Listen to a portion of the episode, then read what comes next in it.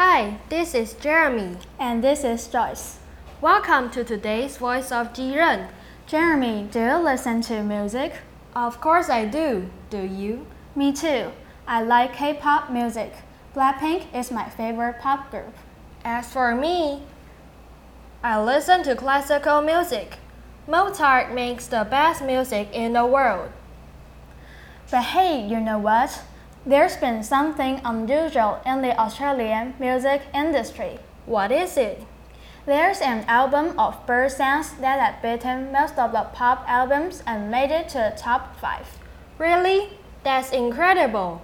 But do you know what makes it so special that it outshines the others? Well, let's listen to ICRT and find out the reason why.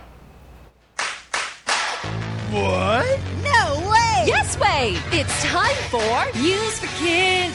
News for Kids. 真的假的？真的假的？真的假的？原来如此，原来如此。原来如此！你不知道的趣味新鲜事。 ICRT's News for Kids.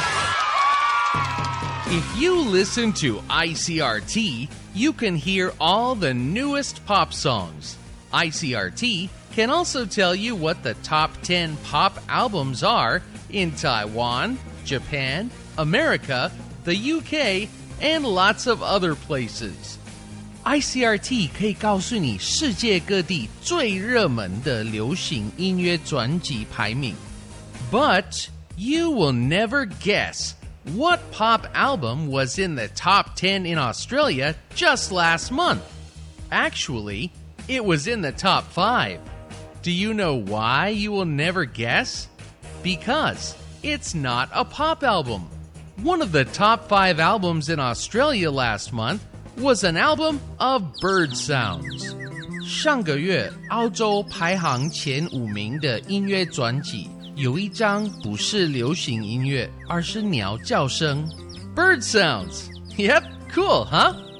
The Bird Song album is special.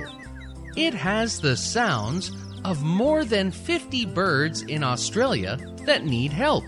专辑里面听到的五十几种鸟都是需要帮助的鸟类。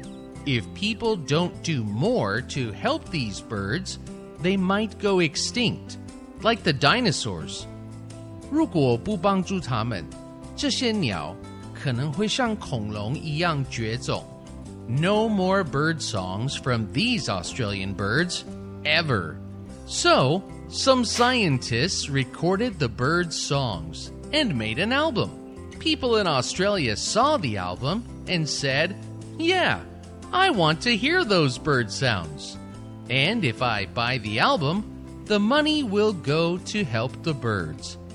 澳洲人想要用买专辑的方式来帮助这些鸟类。And then lots of people bought it and pushed the Birdsong album into the top five. What a great story! Vocabulary 买一张 CD 不但可以聆听鸟鸣，还可以帮忙拯救它们。Song 歌曲，Listen to this song，你听这首歌。 This is not a song，这不是歌，It's birds chirping， 这是鸟的叫声。 But it's like a beautiful song，但是它就像一首美妙的歌。Sound 声音 Well, I think they are the sounds that birds make。我觉得是鸟在发出很多声音。 ，sounds that are like music，好像音乐一样的声音。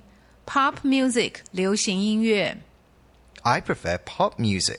我比较喜欢流行音乐。 like Jay Chou's songs，比如说周杰伦的歌曲吗？Yeah, or Mayday's music。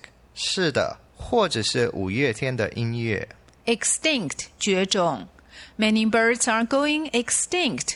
很多鸟正走向灭绝。Yeah, we may never see them again。对啊，我们可能再也看不到它们了。今天的字很常用哦，song 歌曲，sound。声音，pop music 流行音乐，extinct 绝种。 Hmm, that's indeed an extraordinary album. You bet.